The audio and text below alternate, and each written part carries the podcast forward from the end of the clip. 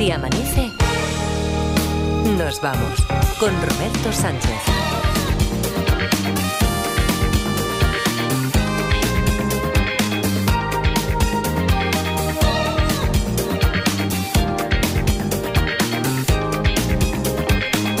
Las 5 y 5, 4 y 5 en Canarias, segunda hora de Si Amanece, nos vamos aquí en la cadena SER. Luis Mi Pérez ya está es que, es que nombramos, ¿cuántas veces nombramos a, a Rubí aquí? Eh, pues está en el Observatorio Meteorológico de Rubí.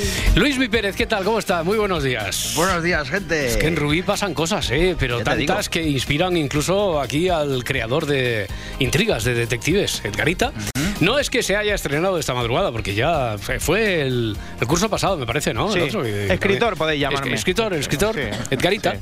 Sí. eh, que firma habitualmente con el seudónimo de Juan Gómez Jurado, pero bueno, es. Edgarita, que crea este tipo de, de historias que nos ha mantenido aquí en vilo. ¿Alguien más quiere crear una, una historia de, de este tipo? Marta Centella, tú te puedes venir aquí cualquier noche. Ya sabes que esta es tu casa. Yo enviaré alguna historia. Ya, pero te- probablemente. te- si la envías, si la envías, no la envíes con el seudónimo de Edgarita, para no confundirnos ya.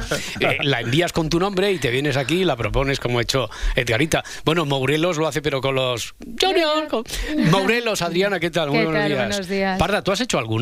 ¿O no? Pero te falta, ¿no? Es una, sí, sí. te- una asignatura pendiente. Estaba haciendo la loca. Sí, Era como, como estas alumnas que, que se esconden cuando va a preguntar el profesor. Sí, pues sí, he hecho la misma. Sí, yo, sí. yo he intentado que no te dieras cuenta, pero ya, y te- ya te ibas enseguida. ¿eh? Antes de Sí, decir sí. parda, ya te ibas a la última fila.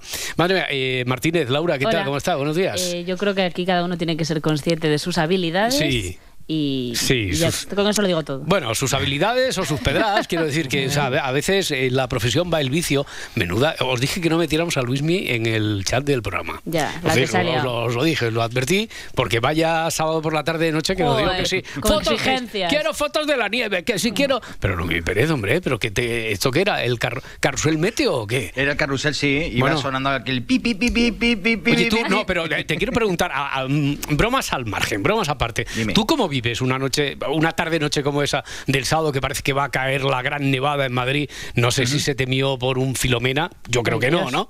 No. tanto, no tanto. Pero ¿cómo lo vives? Oh, ahora parece que en Madrid no. Es que sí, faltaba lo del morse este del, del carrusel. Aunque te pille de, de comunión por ahí, ¿tú te, te- estás pendiente del móvil o de No, las cosas? normalmente No, el fin de semana estoy completamente desconectado, pero Vale. cuando hay algo así que llame la atención, pues sí. Sobre todo cuando te llega algún mensaje de alguien.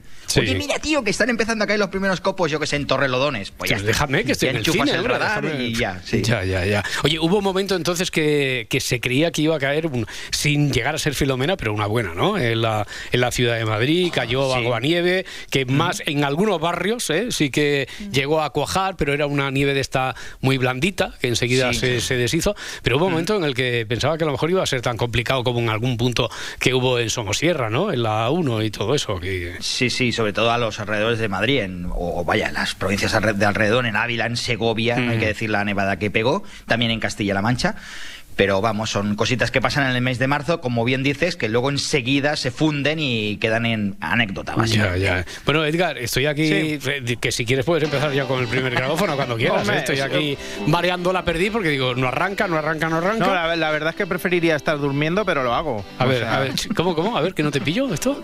Pues nada, ¿Cómo que he decidido ser sincero. Que me, so- que me sobra gente en el equipo, ¿eh? Escucha, que la, que la gente aplaude la sinceridad. Ya, ya, ya, por eso, por eso te lo digo. Pues entonces yo he sido sincero. Sí. Creo que tú también lo has sido diciéndome que sobra. Hombre, pero bueno, no, no, que me sobra. No, pero yo te digo que me Pero gu- en plan o sea, first dates, en, pla- en sí, plan sí, first sí, dates en estás, plan sí. first date que dicen, yo lo que valoro es la sinceridad, ¿sabes que lo hablamos siempre eso? Sí. Y claro, y luego le ponen un congro y resulta que valora otras cosas también, no solo la sinceridad. Pero en esta ocasión, un azafato sincero, no en, en first dates, ¿eh? un, az- un azafato sincero en TikTok de Ryanair Sí. se ha convertido en la estrella. Han ardido las redes, ¿no? Han ardido. Sí, han nadie ardido. habla de otra cosa, Nadie. ¿Vale?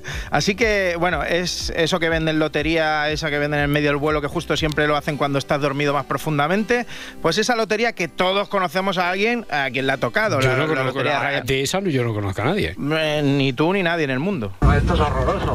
Esta es su oportunidad. Por tan solo dos euros puedes comprar un boleto de lotería y no volverá a volar con nosotros en su vida. Millones de euros, ¡pum! Pues me voy en Iberia, o me voy en Europa, o me voy, ¡hala! Como un señor, como yo me lo merezco. Eso es. Bueno, no, no aquí en la mierda están locos de, de- de vuelo, hombre. Sí, ha estado bien porque los que compartían el vídeo decían que le suban el sueldo. Sí, venga, claro, va". sí, sí, sí. Supongo que todos estaban de acuerdo, menos el señor Ryanair, que se llamará José Carlos Ryanair, supongo. Y, y ya le habrá preparado la carta de despido. Está fuera ya. Otro, Entonces- otro que está preparando. Sí. Eh, Entonces quería seguir con tu sinceridad. No, no, no, no, mejor, no, mejor no, mejor no. Vale. Quiero hablarte de Victoria. De Victoria Federica. Eh, sí, claro, no tenía pensado hablarte de las zapatillas Victoria. porque- Tú tienes un trauma con eso, ¿no? Con las que- zapatillas Victoria. Mi madre se empeñaba en que llevara cuando era pequeño que, que todos mis amigos llevaban unas Jordan, las que él me Villacampa, unas paredes de velcro aunque fuera, y la Dola me decía, tú las Victoria, que, que iban genial Que para anotar. mejor, hombre, que te sentaban muy Te bien. quedan sí. fenómenos, que iban genial para anotar todas las piedras del suelo, ¿eh? O sea, yo conocía todas las que estaban de punta, y si pisabas una Catalina, como tenía la suela así a rayas finas, pues echabas la tarde con un palillo ahí limpiándolas. Mira, Pero mira, bueno, mira cómo se ríe Luis Pérez, que me parece que llevaba las otras. Las dos victorias, la- los dos pares que se vendían Sí, en sí. Bueno, se vendían dos, dice, pero sí, madre mía. Pero bueno, sí, quiero hablar de Victoria o Vic, Vic. Pero no de Victoria Federica. Eh, por cierto, Victoria Federica, no. O Victoria o Vic. Victoria, Estamos Federica. nosotros aquí como haciéndonos los amigos de Victoria y Pues Federica y ahora viene ya Juan, Victoria oye, Vic. Federica. Eh, y, Pues Vic. Vic. y bien, bueno, pues. eh, Yo no le puedo llamar Vic a una Vic señora no Naranja, escribe de nada. fino. ¿Ves? Escribe normal. Majestad, honorífico, ¿qué tal? Muy buenos días. Buenos días, Roberto. Entonces, o Victoria o Vic. ¿Usted, ¿Usted cómo la llama? Yo le llamo Vic y a Froilán Freud, que suena a neurólogo austriaco. Dice que le hace parecer más interesante. Ya, ¿Y al rey Felipe cómo lo llama? Por teléfono y a regañadientes, solo por su cumpleaños y fiestas de guardar. Ya, ya. Garitas, yo creo que es el momento de hablar de lo importante. Estás tardando ya demasiado. ¿De Sí, a, qué a qué se refiere? Perdona, perdona. Oye, mira, Roberto, que soy fanísimo al 100% de equipo de investigación, lo sabéis Ya, todos. hombre, todos, todos. Pero el de esta semana. Se el de esta superaron, ¿no? semana, Me- me- igual. ha llegado a mis oídos, ha llegado a mis esto- oídos. Esto es que esto es ya tremendo, porque cuando crees que se han acabado los temas, que han hecho ya seis dedicados a los nietas y a los Latin King, llega este programazo que se reinventa. O sea, Pero como es- nadie, como nadie. Buah. O sea, a, a ver si sabes por dónde va la cosa. Pues no sé, será un chúpate esa Jordi Évole, seguro, porque me imagino, no sé, a lo mejor alguna secta, alguien que está ganando así dinero de forma rara y de repente. bueno, Pues, pues mira, tienes razón. Sí. Un sonido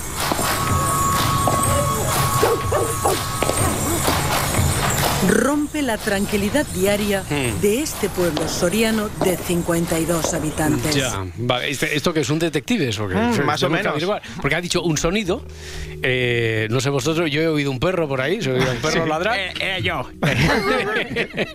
y pare- parecía una pelota de tenis, quizá. ¿o Sí, así es. Que te juro, palabrita del niño Jesús, que han dedicado un equipo de investigación al pádel. Hola, buenas. Hola. Veo que están esperando para jugar al pádel. Sí, estamos esperando para jugar. Uno, dos, tres, cuatro, ocho jóvenes en un pueblo como este. ¿Esto es algo habitual? Sí, sí, yo por ejemplo estoy ¿Dónde ha salido el joven? estudiando en Madrid, he venido este fin, de- hemos tenido suerte que hacía buen tiempo y aquí estamos. Que a veces no hay pistas disponibles en la capital y nos acercamos aquí a jugar. Que soy de aquí del pueblo, se recomienda pues cuando se a jugar irse al bar para hacer un poco de gasto. Eso es, pero, pero que menuda magia es esta, ¿eh? Sí. Que hay gente, primero lo del bar de hacer gasto es tremendo, pero, pero que hay gente que va desde Madrid a Soria para echar una partida de pádel, ¿eh? De Madrid a Soria, para echar una Sí. partida. Ah, bueno, sí, ya veo. Camino Soria. Camino Soria, sí, yo veo ya los carteles, ya decía yo. Eh, paddle friendly, pueblo paddle friendly. ¿Tú sabías? Y luego a tomar algo en el bar, claro. Hombre, por supuesto, hombre, por eso se da por sentado, Hombre. ¿eh? No- yo no tengo ni un amigo que juega a pádel que al terminar no se eche por encima seis o siete frescas. Eso, eso lo sabe todo el mundo. Que tienen eh, lo de la enfermedad del codo del tenista, pero de levantar Ya. cervezas. La pista de pádel se construye hace dos años y no es la única que hay en la zona. Una televisión local graba la inauguración que es bendecida por el párroco. Dios aprueba que dediquemos un tiempo al descanso del espíritu y al ejercicio corporal. Pero hablan como si fuera la conspiración del pádel, ¿no? Eso, eso no es nada. Yo bendije angustias cuando empezó a jugar a petanca. como la Dolo. es, que a mí, a- es que a mí lo que me gusta de, lo que decías de equipo de investigación es que hablan igual de un partido de pádel que del clan de los Ramírez, Sí. o los, narqui- los narcotraficantes más buscados. Municipios al borde de la extinción construyen pistas de pádel en medio del pueblo o en mitad de la nada. Muy sospechoso. Solo en la provincia de Soria, hasta 23 pueblos han construido una pista de pádel en los últimos seis años. Pádel friendly. 13 de ellos tienen menos de 500 habitantes. Es el pelotazo del pádel. Atentos a sus pantallas. ¿Lo reconocen? ¿Quién es? Se trata de Manolo Pérez García, más conocido como Lolo. Lolo, Lolo. Está casado con Paquita Ruiz y es padre de dos hijos. Todos los lunes reserva la pista de pádel de Morón de Almazán junto a otros tres amigos. Se hacen llamar la banda de la pala. La banda y la hasta pala. tienen un grupo de WhatsApp donde comparten vídeos, ofertas de palas de pádel y contactos de fisioterapeutas. Hemos intentado contactar con él Y no ha querido y colaborar, quiere, no ha querido colaborar. No, no ha podido. Le hemos pillado camino de- del pádel, pero seguiremos insistiendo. Garitas. Hoy, en equipo de investigación, pádel, el pelotazo. Madre mía, acaban de adelantar a todas las portadas de los diarios deportivos y sus juegos de palabras ahora mismo. Pádel, el pelotazo. espectacular, Gloria, espectacular. Bueno, yo sigo con el deporte porque eh, voy a hablar de atletismo, en concreto de una atleta llamada Femke Bol, que ha llamado la atención a la gente por su voz. Oh, it was amazing. I mean, it was such a strong race. We were all running so fast, multiple running in the 50s, so Sí. I knew I had to go out fast. I Bueno. had Lieke in front of me, so I wanted to be in front, and I could hear halfway she was behind me, so I was like, okay, this is good, now we keep going. And Oh. this crowd is so amazing. You're- Amazing, amazing, sorprendente. Miki, eh, no- ¿te, te une algún parentesco con esta atleta? Que yo sepa, no, Roberto. Tiene una voz parecida a la mía, pero eso no quiere decir nada. Es como si dices que Donald es familiar de Javier Cárdenas porque no se le entiende Por nada. favor, hombre. Hola, hola, venga. Venga. ¿Qué coño voy a ser yo familiar de ese tío? Dicho. Bueno, y esto me recordaba cuando Fede Valverde, el futbolista del Real Madrid, pues era jovencico y tenía más voz de Mickey Mouse que el propio Mickey Mouse. Un rival complicado que peleaba el descenso. Sí, un rival muy, muy complicado, ¿no? Pero por suerte se pudo ganar, que, ¿Qué te pidió el técnico? que jugara y, y que abriera la cancha. Pero, pero ese era un día que tenía la voz un poco cogida, ¿no? No, no, no, que, que está, aún te- o sea, aún tenía la voz de pollino, que aún no se había hecho. Ya, o sea- ya, ya, ya, pero aparte de eso, no, era la voz de niño de Fede Valverde. Sí, bueno, ya tenía uno, estaba cambiando y, Sí. y es su voz, de verdad. Y ya que estoy, después, bueno, después seguro que ampliamos en deportes, Seguro. en grabófonos, hoy por hoy, la ventana, el faro, porque va a ser el tema de la semana. Pero vaya movida lo de Gil Manzano. O sea, el, titular es Vaya movida lo de Gil Eso Manzano, es, ¿no? sí, sí. Eso podía haber puesto. Has- has abre hoy, vaya movida Sí. lo de Gil Manzano. Pues más o menos. Jo, no sé si estás al corriente de la movida del final del partido Barcelona. ¿Qué tal, Ángel? ¿Qué tal? Buen día. ¿Cómo estamos? Buenos días. No, no, bueno, no he visto algo, pero Ah, no lo vi. visto. He visto, he leído algo, pero no lo vi. Después, después entramos en detalle en deportes, ¿no? Vale, Después vale, entramos vale. en detalles porque es que, es que da, da para siete hoy por hoy, ¿eh? Vale. Lo, lo que pasó, yo creo, lo, lo nunca visto. O sea, se alarga el partido hasta el minuto 97. En el minuto 97, antes del minuto 97, ¿o qué, qué es lo que ocurre? Que tienen que consultar algo en el bar Sí, y consultan añaden un, minuto más. Eso es, consultan un penalti a favor del Valencia en el bar que no era y entonces añaden un minuto más. Minuto córner. 98. Eh, minuto 98 córner, en el minuto 98, cuando eh, 98 ya algunos segundos podía haber dicho Gil Manzano, hasta aquí hemos llegado, nos No, vamos. el árbitro avisa, esta Sí, es la última, eso o es. sea, en cuanto saque... De- de- en lugar de hacer eso, dice, bueno, saca y nos vamos a la o sea, caseta. deja sacar el córner, pero Deja- no rematarlo. Deja sacar el córner y entonces la jugada va como al borde del área, del borde del área va al otro extremo y él ya se gira y dice que ha pitado el final. Pero es que esa jugada no acaba, acaba, todavía está la mm, pelota describiendo una parábola que acaba en la cabeza de Bellingham y es gol. Pero si le había pitado el final ya, ¿no? Mm. Estaba centrando Brahim justo y ninguno de los jugadores, de hecho, No los jugadores sé de yo. Valencia se quejaban. No sé yo, es que, es que hay dudas, ¿verdad? Porque Gil Manzano está como de espaldas a la jugada, pero delante de él hay un jugador del Valencia que cuando él dice que ya ha pitado, al jugador ese se le ve reclamarle que pite. Es decir, que muy fuerte no habría pitado, ¿no? Quiero Sí, decir, y yo- adem- y además yo no soy defensas- sospechoso de ser ¿Y eso no lo revisa el VAR? No lo sé, no, eso no. No se puede porque ha terminado el partido. Claro, eso es jugada añadida. Oh, bueno, un lío, un lío. lío, qué lío, qué Eh, lío, A ver, lío. venga, supera esto. No, Un, un Lo Ábalos, tengo- Lo tengo sí, fácil lo también, fácil, ¿eh? ¿no? También te lo digo, no También, te pongas chulito que lo tengo fácil. Seguro, ¿eh? seguro. Porque tenemos la semana de la amnistía. Movidas de todo y tipo. Ábalos, o sea que lo tengo fácil. Pero, Pero además para, eso. para aligerar un poquito, eh, verdades dolorosas en la lista de Bob. Verdades dolorosas. Pues a lo mejor el, el- el gol de Bellingham anulado es una verdad dolorosa. O sea, fue una verdad y, y no, y no subió. Y después, en el- los mitos de Pepe y de Sergio, ellos tienen la teoría que todos tenemos un doble. No sé. Yo no tengo ¿Os habéis encontrado claro. alguna vez con vuestro doble? Yo no. Sí, ¿no? ¿No? Que Yo es sí. importante. Tú sí, ¿no? Tienes ya sabes que realidad, tengo tú dos, que soy, estoy entre Jason Statham y Salvador Sostres, estoy en medio. Entonces, ya lo sabes. Depende, depende. Depende del peso que tenga. Pues eso, ellos dicen que todos te puedes. Edgar, si quieres llamar, tú ya sabes, Vale. puedes llamar para decir que tienes dos dobles. Yo, Eh, yo he contado ya muchas veces que más o menos haciendo deporte por barajas dos veces me han confundido dos personas diferentes con alguien que tiene que trabajar de espía en alguna embajada por cómo han reaccionado. Porque además, al no ser yo, yo he negado que eran la persona que ellos creían que era. han dicho, y entonces claro, has pensado, claro, ya, claro, ya, claro, claro. claro.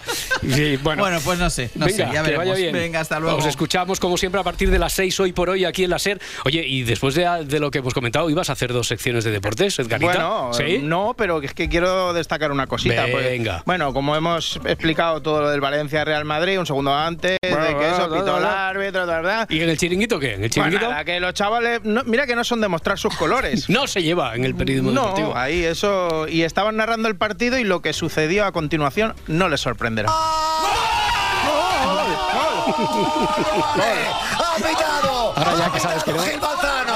¡Ha pitado Gil Manzano! ¡Ha pitado Gil Manzano!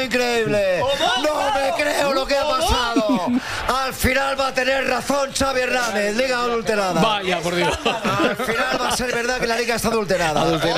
Para, para, para. Así no es. Exclusiva. Exclusiva, gracias. Liga adulterada. No faltemos al respeto al comité de árbitros, por favor. Pero eso sí, Medina Cantalejo, presidente del CTA. Da la cara, ¿eh? Que ya toca. Ya te digo, Pedrero, macho, joder, macho. Yo voy a ir a su casa a encadenarme hasta que no pida perdón por todos los errores cometidos contra mi Madrid. ¡Venga ya, hombre! Bueno, bueno, bueno. Bueno, oye Roberto, que estoy muy contento. Pero por esto del fútbol, no, no. No, no, no, ya vale, sabes vale, que el vale. fútbol a mí solo me da disgustos.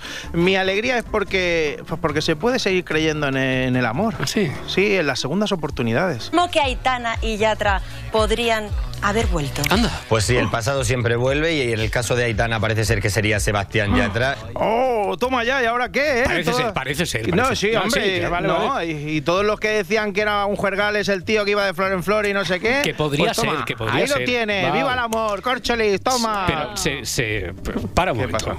Dime. Para un momento, que parece que no conozcas tú a la gente de personal este Ya. del cuore. ¿Se, se les ha visto juntos? Eh. Eh, ¿Han hecho algún comunicado sin rima? Sin- no, sin- que va. No, no, no han hecho comunicado, ni el que tengo aquí colgado. Yeah. Eso, eso podría dejar lugar a dudas si haces eso. No. Se les ve juntos, hay un comunicado. Al- algo más evidente, algo más. Mucho más directo. Aitana lleva un jersey que también le hemos visto a Yatra. Esto podría parecer eh, cosa de nada, Sí. pero en los inicios de la Pero- relación recordemos que nos enteramos de que, Ya. esto- Gracias de que estas dos personalidades tenían un romance porque Aitana usaba prendas de ropa de Sebastián Yatra. Hay la personalidad de este, el hermano joven de Pedro Almodóvar.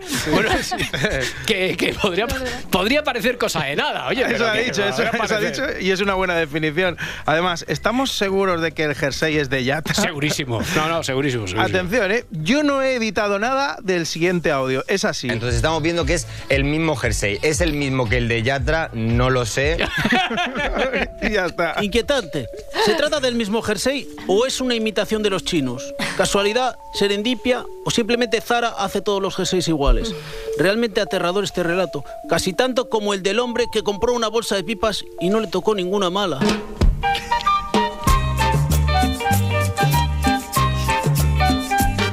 Les habla el hombre del tiempo con nuevas informaciones. Tendremos chubasco y viento en Bueno, para empezar la semana, lunes 4 de marzo, y enseguida hablamos, comentamos esto de los contrastes, porque ha sido un fin de semana casi de playa y de nieve. Pero de momento, en lo inmediato, sigue la lluvia y el viento en el Cantábrico y el oeste del país. Y en cambio, como decíamos, vas a tener sol con suavidad en el Mediterráneo. Eh, En Galicia, Luismi, es donde más agua se va a recoger, ¿no?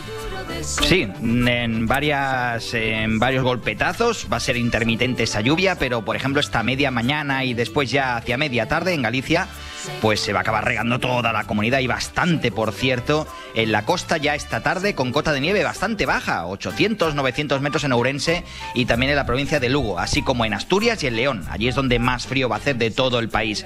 Pero esa lluvia más intermitente irá llegando al resto del Cantábrico, Castilla y León, Extremadura, Madrid de forma mucho más pausada que el fin de semana, también va a alcanzar hasta Castilla-La Mancha, el interior de Andalucía, Aragón, La Rioja y Navarra. No esperamos lluvia a orillas del Mediterráneo, donde de hecho la temperatura va a subir hoy entre Almería, también en la Costa del Sol y sobre todo en el sur de Alicante y Murcia, más de 25 grados. Y todo ello con el viento de poniente que no va a dejar de soplar, de hecho esta tarde lo va a hacer con bastantes ganas. En Canarias, pues menos chaparrones que el fin de semana y allí sube la temperatura. Ahora en Zaragoza 4 grados, 8 tenemos en Cáceres y 13 graditos en Málaga. El tiempo está muy loco, el tiempo es muy variable, esto que hemos oído eh, siempre toda la vida, pero aparte es que estos días se puede aplicar perfectamente si caer en el tópico, porque eh, yo qué sé, Sí, sí. veías por ahí en las redes sociales las noticias y tan pronto te encontrabas con nieve como con gente en la playa. Oye, de esto, eh, en cuanto a fenómeno meteorológico, ¿hay algún responsable? ¿Esto por qué ocurre? Sí, esto es- se está produciendo porque estamos teniendo lo que se llama, atención con, el, mm, con la expresión, el chorro bajo. El chorro Estamos- bajo, esto es el chorro bajo. El chorro Esto chorro es- bajo. Esto es una presión técnica que es el chorro bajo. Sí, básicamente. No, no, no, no, es. No, no, por eso no lo digo, lo estoy Para diciendo ser más técnico estoy- todavía es el chorro zonal bajo. Ah, yo es que lo conocía como el chorro zonal, el Ah, jet vale. zonal, el jet zonal, el jet zonal bajo. El, el jet zonal, pues el jet zonal bajo. Básicamente, a ver, casi todo el año estamos bajo ese régimen del viento zonal que se llama, que son los vientos de poniente. Las borrascas suelen entrar desde, desde el oeste. ¿Qué es lo que ha ido pasando bastantes meses de este de, ya de 2023 y lo que llevamos de 2024? Que ese jet ha estado más bien alto, alto en el sentido de, de la latitud. Y por tanto las borrascas más potentes se han ido moviendo básicamente por Galicia y luego han rebotado hacia el norte de Europa. Pero ese jet está bajando un poquito, ese chorro, toda esa, toda esa, eh, podríamos decir, toda esa tubería grandiosa de viento que viene desde el oeste, está bajando de latitud. Si baja de latitud, las borrascas también, que van asociadas a todo ese frente que se llama, pues van acercándose mucho más a la península. Y claro, en esta época ya es un momento en el que el sol empieza ya a calentar más, en el que el día se alarga más, pero las noches todavía pueden enfriar, en el que los mares, tanto el Atlántico como el Cantábrico y el Mediterráneo, están más fríos, y todo eso crea contrastes que hacen traer esta gran variabilidad en el tiempo. Un jet bajo, un chorro bajo, un chorro que pase por la península ibérica y Baleares, pues hace que el tiempo Oye. sea mucho más revuelto y con muchos contrastes. Ya, y ese, ese chorro podría favorecer, esa situación podría favorecer que lloviera donde no ha llovido. Pues a ver, donde tenemos los tres farolillos rojos del país son el Mediterráneo, sobre Mm. todo Murcia y Cataluña, también Andalucía y Canarias. A Canarias ese chorro bajo tampoco les no les acaba de ir demasiado bien porque ese chorro lo que les trae son vientos más bien de siguen siendo de Alisio, Mm. del norte, por tanto no les traen borrascas potentes. Y a la península y Baleares, mm, en el caso del Mediterráneo, no es que tampoco sea la mejor situación, porque en general son vientos de poniente también, vientos secos. Lo que pasa es que con el chorro se crean, o con el chorro bajo, se crean muchas mm, turbulencias que se llaman, se crean pequeñas borrasquillas que estas sí que se pueden colocar en Baleares y cuando se colocan allí traen lluvia al Mediterráneo, al menos a la Bueno, fachada bueno, bueno. peninsular. Estaremos pendientes porque pueden abrirse esperanzas de cara al futuro. Hay un poquito de esperanza. Muchas gracias, Luismi. Hasta mañana. Hasta mañana, gente. Hasta luego, 5.27, 4.27 en Canarias. Laura Martínez que vuelve al campo de, de batalla un lunes más. A, a ver si logra relacionar uf, alguna noticia, o cualquiera de las que uno se tope por ahí en la prensa, con el mundo del cine. A ver Sí, cómo- a ver, lo del campo de batalla no es metafórico, No es ¿eh, metafórico. Roberto? Me gustaría ver a muchos afrontando cada madrugada una reunión más con esos dos hombrecillos que hay en Barcelona preguntando por la efeméride de turno, Ya, ¿eh? Ahí con ya, un ya poquito de estamos. risitas. Vale. Pero oye, cero rencor, ¿eh? Que hoy esto va de campos de batalla, de enfrentamiento, de líos, de movidas. De líos y movidas, muy bien. Vale, todo se pega, Edgarita. ¿Qué, ¿Qué nos traes? Venga, este es un titular del país. Los Agnelli vuelven al campo de batalla Hmm. en un enfrentamiento entre madre e hijo. Por si alguien está perdido en la aristocracia italiana, un poquito de contexto. Pero vamos antes a ambientar esto como es debido, Pablo, por favor. La dinastía de los Agnelli. La dinastía de los Agnelli se remonta al siglo XVI en Turín, momento en el cual la actividad principal de esta importante familia era la cría de gusanos de seda. Sin embargo, ellos Oh, como han yo de pequeño. Totalmente. Pues sin embargo, ellos han pasado a la historia por otras cosas. Por otras cosas. Demos paso a la fuente experta de Si amanece nos vamos en Socialité, alta gama y elegancia, Adriana Morelos. A ver, esto lo dices porque no quieres leer el párrafo entero, pero los Agnelli fundaron la fábrica de automóviles Fiat, adquirieron el diario La Stampa e invirtieron en uno de los grandes símbolos de la ciudad, que es la Juventus. Pero desde sus inicios, con su ascenso social y consolidación como una de las familias referentes en la burguesía aristocrática italiana, nunca se han escapado de polémicas, guerras internas y enfrentamientos que han pasado de generación en generación. Y Lorena Pacheco afirma en El País que esta poderosa estirpe es lo más parecido a una familia real que tiene la República Italiana. Entrados en materia. No estoy, no, no estoy haciendo homenaje al padrino, es que Ya, estado viendo Reina, Brando, ¿no? es que he estado viendo Reina Roja toda la- Ah, vale. son los Agnelli, ¿eh? Sí, sí, sí. sí. Agnelli, vale, la pronunciación. Bueno, eh, entrados en materia, vamos a empezar por donde se empiezan bien las cosas, que es por los clásicos. Y si estamos hablando de dinastías, Hmm. clanes familiares, con esta música de fondo de Nino Rota, tenemos que acudir Pensaba a la... Nino Bravo, Yo digo, también lo he dicho en la redacción, pero he reculado. A la familia de las familias, el padrino. No ha habido tiempo, Michael. No ha habido tiempo. Lo conseguiremos, papá. Lo conseguiremos. Ah, oye, quien te hable de esa entrevista con Barzini, ese es el traidor. No lo olvides. Para centrar el tema, hemos escogido un par de películas y dos series que están relacionadas con este mundo tan apasionante. Después de los Agnelli y los Corleones, seguimos en Italia para hablar ahora de otra familia bastante conocida que lleva un apellido muy popular que todos identificamos. Era un apellido que sonaba tan apetitoso, tan seductor. Sinónimo de riqueza, de estilo, de poder. Pero su apellido también era una Y maldición. ese apellido no es otro que Gucci. Lady Gaga y Adam Driver protagonizaron hace un par de años La Casa Gucci, dirigida por Ridley Scott, donde el cineasta se coló en los entresijos de la familia fundadora de la marca de moda, donde no había especialmente mucha ética. No me considero una persona especialmente ética. Pero soy justa. Lady Gaga interpreta a Patrizia Reggiani, conocida como la viuda negra de Italia. Ella, a modo de venganza, fue la encargada de contratar a una banda de sicarios que matasen a su marido en el año 95, Mauricio Gucci. ¿Sabes guardar un secreto? En el nombre del Padre, del Hijo y de la Casa Gucci. De la Italia a Argentina. Con una película ganadora del León de Plata la mejor dirección en Venecia. Esto es El clan de Pablo Trapero. ¿Qué tiene un arma? ¡Quietos ahí, carajo! ¡Levanta la mano! ¡Ponete la capucha! ¡Ponete la capucha! Pues pará, pará, pará. Baja el arma, baja el arma. Ponete la capucha. Derechito, por sí, viejo, sí. Ven arriba que te ve. Pará, pará. En el reparto está uno de nuestros actores argentinos predilectos, el gran Guillermo Franchella, que junto a Peter Lanzani protagoniza este elegante thriller basado en un caso real ocurrido en los años 80 en el seno del clan Pucho en Argentina, una historia que conmovió a toda la sociedad del país de aquella época al descubrir las atrocidades que cometía esta familia aparentemente normal. Las cosas se complicaron y no tuvimos otra opción, Alex. Porque el pibe nunca se tragó tu interpretación en el auto, ¿eh? Y enloqueció. Le hablamos, le pedimos que se calme. Le dijimos que lo mejor era que se calle la boca, que si no lo hacía lo íbamos a buscar para hacerlo callar y fue peor. Nos amenazó. Dijo que le iba a contar a los amigos poderosos del padre y nos iba a destruir a todos. A vos, a mí, a las chicas. Y yo nunca voy a poner en riesgo nuestra familia, Alex. Secuestros y asesinatos era lo que ocultaban los Puccio, una familia que fue ganando dinero a través de los rescates que los familiares de los secuestrados pagaban. Tu libertad o tu condena dependen de mí. Si caigo yo, Alejandro, caemos todos.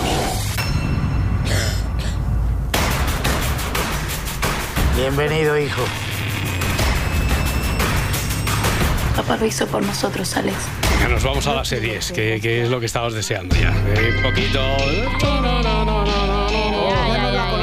Ya nos la ha colado. A ver, Roberto, ¿qué me gusta a mí? Un jaleito familiar, una discusión formecita. Mientras no sea la tuya, ¿verdad? Ya, totalmente, eso sí. Y un grupo de pijos llorando por cosas que nosotros jamás vamos a vislumbrar. Ellos son los Roy, no son mafiosos, pero podrían serlo. No son italianos, pero son peor. No asesinan, pero se matan entre No ellos. son italianos, pero son peores. Sí, como diciendo, como diciendo, no están mal, pero... No, que- que Espacio está- patrocinado estadounidenses, por que para el el turismo de Italia. Está- están llamando ahora mismo de la Embajada de Italia. Que- Ellos gracia. que son, en definitiva, Roberto, lo mejor. Lo mejor. Quiero mucho, pero no puedo soportarte, en serio. Dios, esto es asqueroso. ¡Es asqueroso! ¡Todo esto no tiene ningún sentido! ¡Yo soy el hijo mayor! ¡Yo soy el hijo mayor! ¡Claro! Y esto para él era importante. Quería que esto continuase. Ella va a continuar la descendencia. Yo soy la descendencia, lo somos todos. Me refiero a que si vas a recurrir a eso, según papá, los tuyos no eran de verdad. ¿Qué coño acabas de decir? Unos días de acción de gracia muy moviditos en esa familia. Bueno, pongo en duda que alguien no sepa a estas alturas de qué, de qué estamos hablando. Estamos hablando, esto es Succession. La mejor serie de la década y de mi vida, si me apuráis, ¿sabes? Sobra, sobra una temporada. Quedándonos cortos, No, no, quedándonos no, no. cortos. A ver, la gente en este universo, digamos que solo se enfrenta por algo, por el dinero, amigos. ¿Y eso lo consideramos un saqueo? No, eso es el mercado. el mercado. El mercado de la comunicación en este caso, porque el patriarca de la familia Roy es el dueño de un conglomerado mediático que solo genera dos cosas, mucha pasta y muchas movidas entre sus potenciales herederos. Es mi puta empresa. Sí, es tu puta empresa y que sepas que la estás echando por tierra, joder. Dedicas todo a los costes.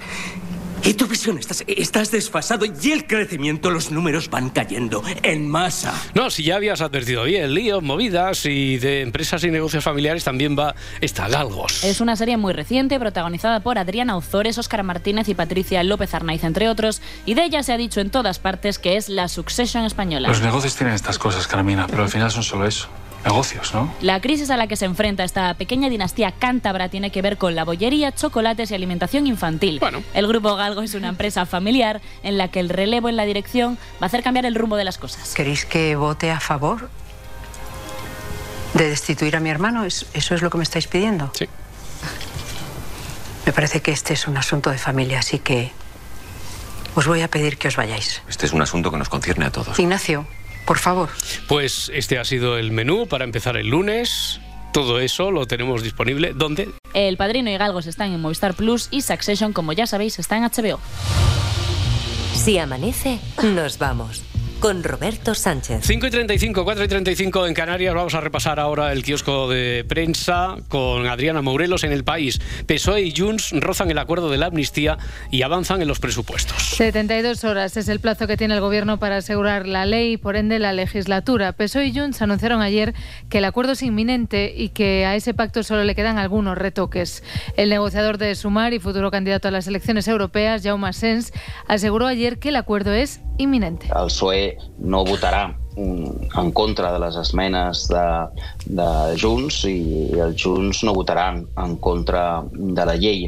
L'acord eh, és imminent i crec que tots eh, hem pres eh, la, la lliçó i, i no, no, no es produirà tampoc eh, l'escena de la negociació de l'últim minut. Sánchez confía en el pacto de la amnistía para remontar la legislatura. Es el titular de La Vanguardia. Las incógnitas en torno al caso Coldo, el calendario electoral y la necesidad de obtener el voto de Junts a los presupuestos son algunos de los puntos que aprietan al PSOE, cuenta este periódico. En ABC, Montero conocía desde 2022 las irregularidades en la compra de mascarillas. Leemos en este medio que una autoría de la Intervención General de la Administración a Puertos del Estado alertó hace dos años de las irregularidades en la compra de material sanitario. En el titular del diario.es leemos el caso Coldo revive el fantasma de la corrupción con el dinero público sin control en lo peor de la pandemia. Destaca este medio digital que mientras los españoles morían por cientos a causa de la COVID, algunos comisionistas con pocos escrúpulos hacían negocio con la compra de materiales sanitarios urgentes a cambio de mordidas. El pulso por rehenes lastra la negociación de un alto el fuego en Gaza. Titula así La Vanguardia. Jamás Qatar y Estados Unidos reanudaron las negociaciones sin Israel con el objetivo de lograr una tregua antes de que comience el mes de Ramadán. En el país, los rehenes marcan la negociación del alto al fuego en Gaza. Además de la llegada del Ramadán, el hambre en la franja de Gaza es la mayor presión para alentar la vuelta a las negociaciones, que se retomaron ayer en el Cairo tras semanas sin lograr un acuerdo. Ana Peleteiro, medalla de bronce en triple salto en los mundiales de Glasgow. Lo destacan en portada El Mundo y El País con una imagen del atleta celebrando el metal conseguido junto a su hija de 14 meses. Señala El Mundo Ana Peleteiro un bronce en honor a su hija Lua. Y para la contraportada con Marta Centella, un titular de El Mundo que demuestra que muy pocas cosas son eternas, muy pocas cosas son para siempre. El titular es este, borrar un tatuaje, estos son los pasos seguros que hay que dar. Se dice, Roberto, que para siempre, para siempre, pues está la muerte y poco más. Los tatuajes hubo un tiempo en el que se creyó que sí y que eran Mm. algo que una vez te hacías, pues se quedaba ahí, tinta y piel hasta la vejez. Pero ya puedes ponerte el nombre de tu pareja en el pecho sabiendo que si lo dejáis dentro de un par de meses, pues te lo puedes quitar. Ya, hacer un borrón y cuenta nueva. Bueno, digo yo que quizá no es necesario ponerte el nombre de tu pareja en el pecho, por mucho que se pueda quitar. Eh, eh, A lo mejor no es lo más recomendable, pero bueno, se puede buscar algo que, que, que guste de verdad, ¿no? Yo realmente, Roberto, comparto esa opinión, Vale. pero la realidad es que cada vez hay menos personas que no hayan pasado por un estudio de tatuajes. En 2018 en España, un 42% de la población llevaba al menos un tatuaje. Y de esos, 6 de cada 10 se arrepienten de algo que se ¿Seis de cada que diez se hicieron.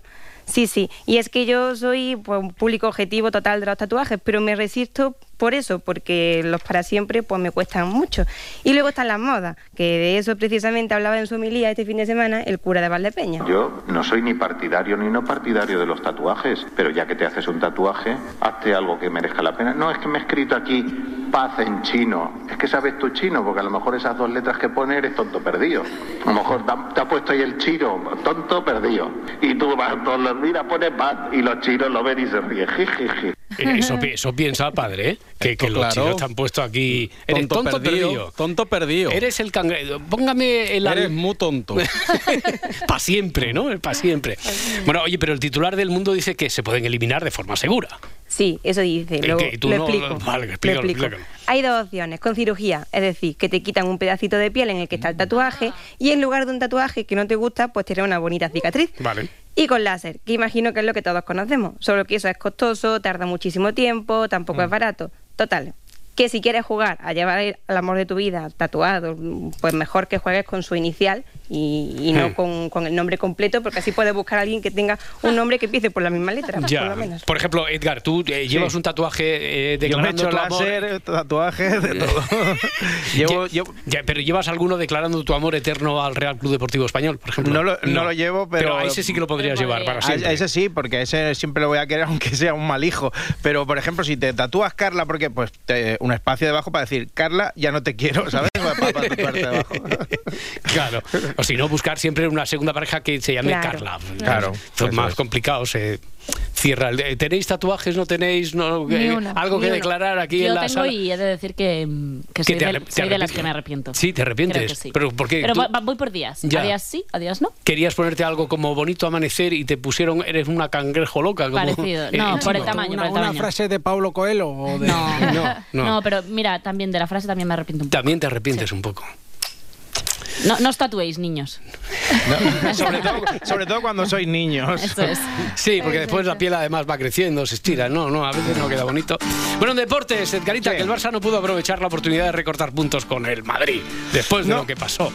No, en- eh, en los, de, los de Xavi empataron a cero en la Catedral contra el Athletic y se quedaron a ocho puntos del Madrid. Escuchamos a Xavi Hernández, que fue bastante más crítico de lo habitual. No hemos hecho un buen partido, es lógico, no hemos atacado bien. Creo que deberíamos haber hecho un paso adelante hoy, era muy importante y bueno, nos vamos eh, tristes porque no hemos dado la mejor versión y creo que el, el partido requería mucho más por nuestra parte. ¿no? no nos vamos satisfechos, tenemos que hacer autocrítica, es una oportunidad perdida y, y, bueno, pienso que el equipo podía haber dado mucho más. Ya, pero ¿y ahora qué? Mister, entonces ha faltado un, un paso adelante del equipo. Pues sí, un paso adelante. A lo MAM, ya sabes, el Dupadán. Sí. Hay que ser crítico y hemos hecho una mierda de partido. Todo horrible y encima dos lesionados. Bueno, al menos mantuvisteis la portería cero. Anda, coño, no lo había pensado. Ya me voy más contento. tú. Venga, ¿Ves? nada, ¿Ves nada. cómo? Vamos a escuchar ahora al entrenador del Athletic Club, Ernesto Valverde, que jugó con solo cuatro titulares y valoraba mucho este punto. Bueno, punto no, puntazo. Para nosotros este punto es, es un puntazo, desde luego, porque sabemos lo que nos ha costado, sabemos de la semana que llevamos, sabemos que, eh, que ha habido cambios, como dices, que de jugadores que llevan tiempo sin o jugando menos, que han tenido que sostenerse durante todo el partido, el caso de Imanol, el caso de, de Dani, hemos cambiado la posición de, de Prados también y los jugadores han respondido Han respondido. O Sí. sea, ojo que esta semana han goleado al Atleti. Sí, y- espera, espera, no me despistes ahí al presidente Cerezo. ¿Cómo que el Atleti ha goleado ¿Cómo? al Atleti? ¿Será ¿Cómo? El Athletic el, Athletic Club, Club, al el- el Atlético, Bilbao ¿no? a- al- al Atleti. No, el Bilbao no. que- El Athletic Club. Jolines. Bueno, ya, ya, sí, pero al Atlético. El Atlético de Bilbao, perdón. O el Atleti. Yo lo arregla todo el rato. Bueno, me le metió 3-0 al Atleti de Madrid y han empatado con el Barça. Oye, todo muy bonito, pero ¿dónde está mi tarta? ¿Cómo que su tarta, presidente? Si su cumpleaños, a ver, 29 de junio, eso me ponen los guionistas, 29 de junio. Mi, mi cumpleaños personal sí, pero es que el jueves se cumplen tres años desde que llegué a la presidencia. Ya, y hay muchas cosas que celebrar. Bueno, de De todas gloria, formas, tres años de gloria. espérese, espérese al jueves de todas formas, que trae mala suerte celebrarlo por adelantado. Lo intentaré, pero no prometo nada. El ansia me puede. Y como dato, os diré que me encanta la tarta Sacher. Vale, apuntado, dejo, ¿eh? queda bien, bien. El Barça que no consigue recuperarle puntos al Madrid, pero sí al Girona que cayó derrotado en Mallorca 1-0. Sí, el equipo de moda, el Mallorca del Gran Aguirre, al que le mandamos un abrazo y esperemos que quieto, un día nos mande un saludo. estate quieto con los saludos saludos. y los abrazos, hombre. bueno, que venció con un gol en la primera parte de Copete. Escuchamos a Aguirre una vez más siendo el mejor. Caramba, Omar jugó un partido bastante intenso, bien, como lo hizo Antonio, como lo hizo Dani, como los dos puntas. La gente que entró de, refresco al campo lo hizo muy bien. Por eso no me gusta, porque esto, son muy celosos y luego se enojan, porque menciono unos y otros no. Son, tienen el ego muy grande, los cabrones. Pero bueno, me arreglo con ellos. Los cabrones. Bueno, en tenis, Carlos Alcaraz ganó a Rafa Nadal Sí. en bueno, partido de exhibición del Slam organizado por Netflix. Sí, estuvo la cosa apretada y al final nos ofrecieron un tiebreak a la altura, bueno, es- fue brutal. Se llevó el murciano el partido al final 14-12 en el tiebreak, ¿eh? O sea, sí, un, y un parecía- tiebreak de estos súper especial, ¿no? Súper, súper especial, Para sí. mega. Mega Slam. Eso es. Hiper y- todo. Hiper todo Netflix. Ahora a ver si podemos ver la, la mejor versión de los dos en los próximos torneos. Eso esperamos. Bueno, y en atletismo, lo dicho ya, Ana Peleteiro, que volvió a lo grande, ha conseguido la medalla de bronce en los mundiales de Glasgow. Sí, día espectacular porque además de este bronce en triple salto, Fátima Diame también consiguió el bronce en longitud, así que las españolas están a la que saltan. ¿Qué dices? perdón, perdón. ¿Qué? perdón. Madre mía, Caritas, ¿te crees Matías Prats? No, ya he pedido salta. perdón, Pedro, he pedido Ay, perdón. no, pero no es suficiente. Grabófono segundo. Segundo de España y primero de Dinamarca, que luego voy a hablar de Genoveva.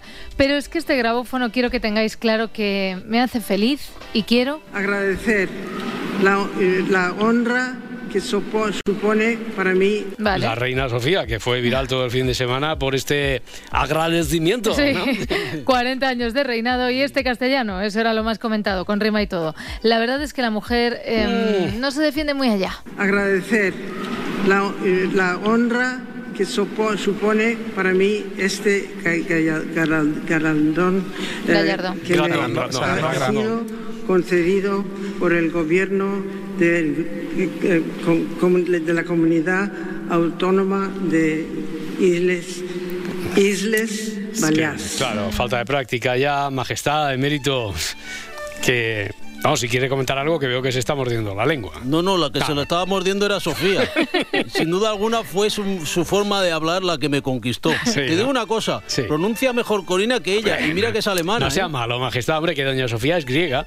Eh, me gustaría escucharle, por ejemplo, a usted hablar en griego. Hispanis, efaftetis, simantiques y merominies. No. ¿Y, y eso qué quiere decir? Españoles, en estas fechas tan No, no, señaladas... no me voy a soltar un discurso de Nochebuena ahora. Que no, coño, ¿qué significa eso? Ah. Españoles en estas fechas tan señaladas. A ver, que, que sobre Sofía puedes decir pues que igual le podía la emoción, que es que le estaban dando la medalla de oro, pero, pero no parece, ¿no? He tenido el privilegio de, eh, de- de- de- ¿De qué, de de, qué? disfrutar durante más de medio siglo, Sí, que se dice pronto, pronto. Bueno, de estas maravillosas islas, de, de sus gentes, junto a mi eh, familia, donde siempre nos han escogido, Escogido, sí. con tanto cariño Sí. y afecto. Que Vale. podían haber escogido a otros. Que sí, pero los escogieron a ellos. que vengan estos, Para que- pasear que por Palma. estos. Bueno, ya que estamos hablando de Juan Carlos y Sofía, me viene a la cabeza un audio de los ya famosos curas youtubers. Sí. Esos que desearon que Sí, el sí, Papa se fuera pronto al cielo. Por bueno, su bien, por su bien. Por su bien, por su bien. Bueno, pues siguen con el temita, tirando de ironía y tiran también un poquito de brazo derecho, creo, ¿eh? Lo que yo llamo los papólatras, yo les quiero ver llorando sangre por los ojos, llorando sangre cuando ven bendiciones de homosexuales en, en- en San Pedro, que las va a ver. Francisco Franco, cristiano ejemplar. Como cristiano ejemplar, también a nivel humano, es de una talla inmensa. Viva Cristo Rey. Viva. Viva. Y viva el caudillo. Viva. Viva. Viva España. Viva. Bueno, Nos vemos, eh, nos vemos en, en, en Alcalá Meco o en algún sitio de estos. Pues no sé, pero vamos, eh, lo que sospechábamos es lo que era. Sí, Quiero decir, ya está, no hay, No. no hay dudas, que se han venido arribita con, marginado. con la mano y todo. Padre Emilio, ¿algo que decir sobre esto? Yo, estamos locos. ¿Tú qué quieres? ¿Que me metan a mí en la cárcel? Que tengo la iglesia medio reformar y bastantes pegas me ponen ya los socialistas como para encima meterme en ese charco. A mí no me escucharás decir que con Franco los curas vivíamos mejor que con estos Rojeras. Y no estaría mintiendo, porque además mentir es pecado, estamos mandamiento. Bueno, decían ellos, nos vemos en Alcalá Meco, en algún sitio de estos, como si tuvieran aforamiento divino o algo así, de risas. Bueno, por cierto, que los obispos eligen esta semana a su nuevo presidente. Vamos a cambiar de asunto mejor y vamos a hablar de amor, De amor. para compensar. Pilar Vidal cree que los problemas políticos de España tienen solución. Y respecto a lo del amor que dices, a mí me falta el amor en la política, siempre lo digo, Mm. y creo que nos, nos acercaría más al resto si nos diesen un poco de juego. Y claro, hablando de amor y política, pues Almeida se casa y Pilar Vidal contó cómo fue la primera cita del alcalde y Teresa. El alcalde me confesó a mí, Almeida, el que se casa ahora en abril, El que se El que se casa. casa. en la primera cita oficial que tuvo es. con su futura mujer fue el día del arranque de campaña, este último, que además, como ha sacado mayoría absoluta, Pero la son, ve de la como un talismán. pero son de la misma cuerda los dos, ¿entiendes? Claro. Ese Hombre, sí, parece, ese no, sí. la mujer de, Pero este de sí. Almeida es de Podemos. Exactamente. Ay, qué recuerdos, ¿eh? Mi primera cita oficial con Teresita. Yo llevaba puesto mi fachaleco azul pepero y mi Tere una falda cristiana que no dejaba sus tobillos a la imaginación. Desde ese momento es cierto que se ha convertido en mi talismán. Si ni siquiera he sufrido más accidentes en las inauguraciones deportivas, fíjate. A ver, es verdad que la primera cita el día de arranque de campaña, o sea, con la pegada de carteles ahí, Teresa y Pepe Lu colgando carteles, me gusta como idea. Pero vamos a hablar de Óscar Puente. Vale. Que este fin de semana dio una entrevista en La Sexta y dijo alguna cosa de esas para sorpresa de nadie. Esto de poner la mano en el fuego, yo la pongo por mí mismo. ¿eh? Eh, En quien confío plenamente es en mí mismo. Hombre, que Óscar Puente cree en sí mismo, lo sabíamos. También es un mecanismo. Porque mire, yo, además de político, soy abogado. Que tengo aquí colgado. He ejercido 20 años y he llevado muchas causas de mucho tipo. Entonces yo, mm, en, en mi, en mi cabeza, las responsabilidades, sobre todo cuando hay asuntos judiciales en marcha, solamente la concibo en, en cuando hay una acusación, cuando hay una denuncia, cuando hay una imputación. Pero vamos, eh, aquí se ha detenido a 20 personas, ningún funcionario del ministerio. Había más jefes que indios. 20 personas, ninguno. Y todos, bolita, bolita. Y todo, sí, a ver, a ver si me toca a mí. Pero Óscar Puente es Óscar Puente y tiene una manera de hablar, unas declinaciones. Pues no solo se incurre en responsabilidad política como consecuencia de una responsabilidad penal directa, se incurre también por culpa ineligendo y por culpa invigilando. Me gustaría que todo lo que dijese lo traduciesen ustedes Lo traduciese. a peden litere. A peden litere. Por culpa ineligendo y por culpa invigilando. No literae como vosotros. Yo estudié en el seminario y el ditongo ae se, se dice e. Litere. A- al pie de la letra, cojones. Ineligendo, invigilando. Estas me las apunto para el repertorio de palabras que hay que meter con calzador y que empiezan por in. Es verdad. Imbatible, impecable, intachable. Para que luego digan que Óscar Puente no es un tío preparado. Ya ven que prepararse está preparado, ¿eh? Sí, sí, sí, sí. Oye, eh, Morelos, decías al comienzo que ibas a hablar de Genoveva. Es que buenísimo, Roberto. Sí, a ver, ¿qué- la qué? que fue a un tablao flamenco en el centro de Madrid con el rey de Dinamarca, ahora se desplaza de una manera particular. Hemos visto que no ha aparecido, que han dicho que está en una finca, que ha estado en otro país. ¿Se ha metido en un maletero? Sí. Con a lo ver, pequeñito que son los... Los maleteros, son sí. chiquitillos, son A ver, chiquitillos. la verdad es que no sé si me gusta más a Geno- imaginarme a Genoveva en el maletero o a la propia Emma García tomándose esto como algo grave a la par que personal. Ella iba escondida en la parte trasera, en el maletero. Ay, por Dios. A ver, la Eh, parte trasera no es el maletero. No, no, en, la- ¿Trasera en el o maletero, dentro del maletero. Por favor, Era Emma. Porque eh, ¿Podría Víctor ir? Federico, que también está en ese proyecto, estaba detrás del, del asiento de atrás con una manta. Con una manta. Esto me recuerda a un prófugo de la, fu- de la justicia, un delincuente que huyó de España en el maletero de un coche y que ahora pacta con este gobierno. Bueno, dejo. teníamos, teníamos a Genoveva en el maletero, a Vic con una manta, Sí. pero las preocupaciones de Emma García. Con una manta Victoria Federica, pero... Pero, perdóname, ¿eh? tapándose. Ha oído, ¿eh? Honoríficos, su nieta en la parte trasera de un coche tapándose con una manta. Uy, es un truco buenísimo, se lo enseñé yo. Pues anda que no lo usé yo veces con Bárbara y la prensa ni se coscó. Digo, ¿qué manta ni qué manta? Es que me imagino a Emma ahí pensando que igual era una manta de para el frío invernal que hacen un coche de producción para ahorrar gastos. De esos que te recogen que son como los de los picapiedras. Yo antes de ir en un maletero pido un coche con los cristales tintados. Hombre, vale. Y cuando contradicen a Emma, pues ella no. Emma no puede ir en un coche no, como Emma. apuntabas con los cristales ¿No? tintados porque los focos atraviesan el cristal tintado y te ven dentro Ah. del coche. Pero ¿y qué problema hay? Pues si vas en un coche, ¿qué no problema mal, ¿no? Lejos, le- lejos yo de no lo- Yo esto no lo he pillado. De verdad. La verdad. No, la verdad que no. No, esto tampoco. esto tampoco A lo he ver, pillado. Emma, que A no ver. quiere que la vean, ¿vale? Pero bueno, yo tampoco lo he pillado. Todos estos minutos de televisión dedicados a Genoveva en el maletero son lo más parecido a esas clases del instituto en las que el profe de filosofía te decía un tema cualquiera y venga a darle vueltas. Eso sí, en fiesta siempre llevan el servicio público por delante. No se puede ir en el maletero de un coche, va en si contra alguna de la duda. normativa de seguridad. Y eso lo Es que tiene eso- que tener en cuenta Vale. ella y también el que le lleva. también, Por fin vale, le da vale. la, la- la razón a Emma, hombre. Sí. Oye, creo que ahora viene Carrusel Ronda de Enfados. Sí, es que vamos a volver a hablar del Real Madrid y claro, eso solo ha generado enfados por doquier, así que aprovecho el tirón para mostrar dos enfados recientes. Atención boomers, millennials, compadres musicales y poco más, porque las generaciones Z no saben quién es el gran Pablo Abraira. Por favor. Y lo entrevistaron en Canal Sur. Yo sé que vienes a presentar tu, tu nuevo trabajo, pero ese Gavilano Paloma. mm, Es que lleva toda la semana cantándolo, Pablo, lleva toda la semana. Eso- bellada. eso- Imagínese eso- porque Pablo un- solamente un poquito canta de directo, capelita. ¿eh? Eso es, no, no, sí, pues si eso, lo que pasa es que, es- es lo- sí, sí, sí, ya lo has hecho, o sea. Eh, te lo ha pedido, por yo, favor, yo- ¿eh? yo- yo lo hago, yo lo hago encantado, pero me gustaría que se entendiese que cuando haces esto es como decirle a una persona Es que ha escrito un libro hace 30 años que digan, léete tu libro. Dice, no, si ya me lo sé, si... Bueno, pero recita. Bueno, pero recita, Recita, le decía recita. Inma. Mm. ¿Creéis que cantó? Mm. Pues cantó, poquito, ¿no? pero po- poco. No poco. dejabas de mirar, estaba sola, completamente bella, sensual.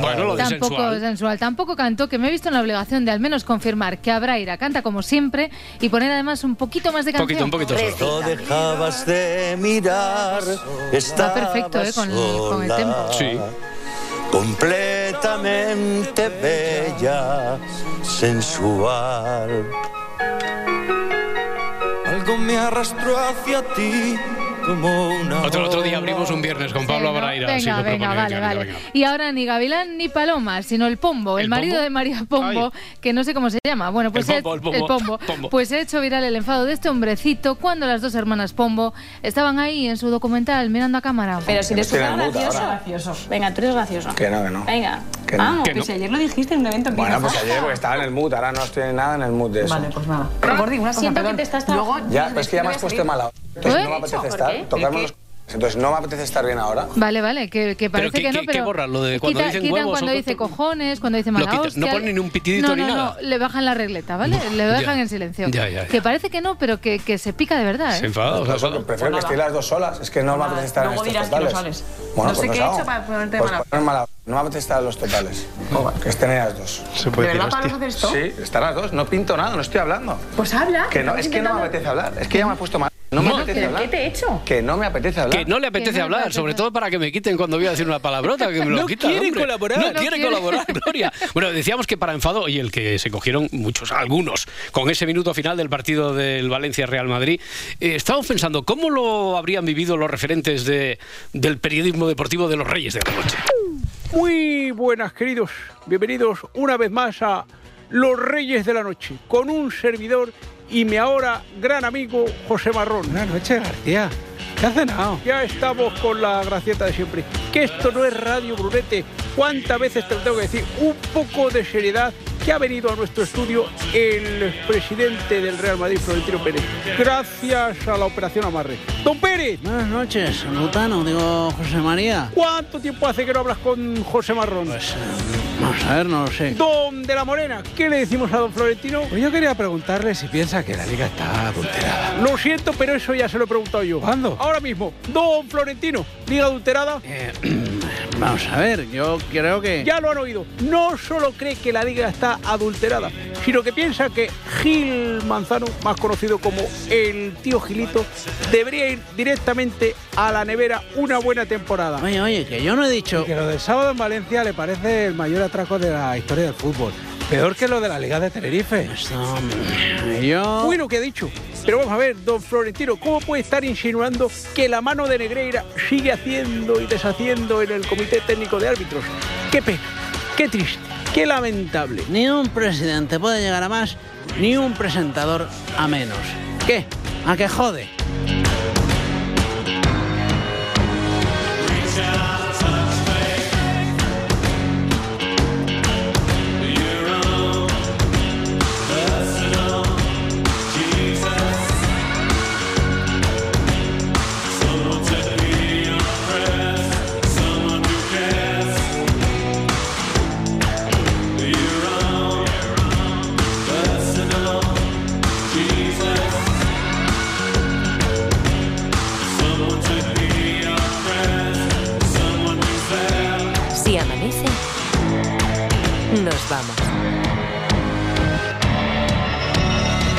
Yo llamo los papólatras, yo les quiero ver llorando sangre por los ojos, llorando sangre cuando vean bendiciones homosexuales en, en- en San Pedro, que las va a ver. Sí, bueno, la verdad que no sé, me imagino que tendrá sus razones.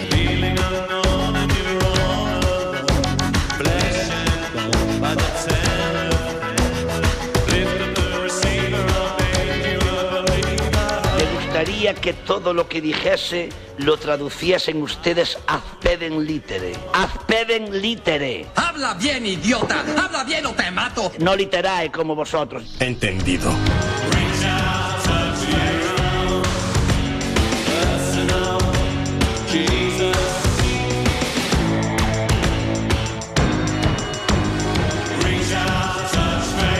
Se puede ir en el maletero de un coche, va en contra de la normativa de seguridad. Estoy de acuerdo contigo en teoría y en teoría funciona hasta el comunismo. En teoría. Yo antes de ir en un maletero pido un coche con los cristales tintados. No puedo argumentar nada ante esa lógica.